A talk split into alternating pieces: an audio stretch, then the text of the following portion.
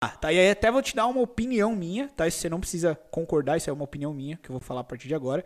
Mas eu acredito que até a forma com que nós utilizamos os nossos processos cognitivos, a nossa racionalidade e o jeito que a gente monta a nossa sociedade também vem, tá? Dos nossos comportamentos mais primitivos e mais instintivos. Porém, como nós temos é, nossa capacidade cognitiva mais evoluída, nós acabamos utilizando artefatos, né? Ou digamos que interfaces, acho que é o termo certo. Nós acabamos criando interfaces para executar os nossos comportamentos mais instintivos e primitivos, só que de uma forma que pareça ser refinada, moderna, controlada, ok?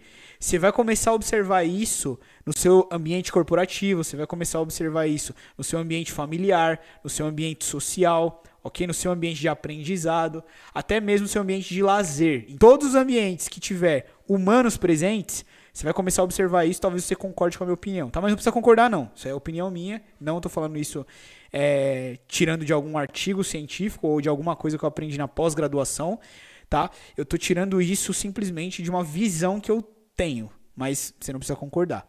Mas também não precisa discordar, tá? Você pode pegar essa visão e testar ela na sua realidade para ver se não faz sentido isso que eu estou falando aqui.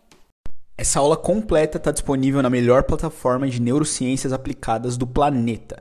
Se você quiser conhecer, acesse o site matosacademy.com ou me segue no Instagram, arroba Te vejo lá.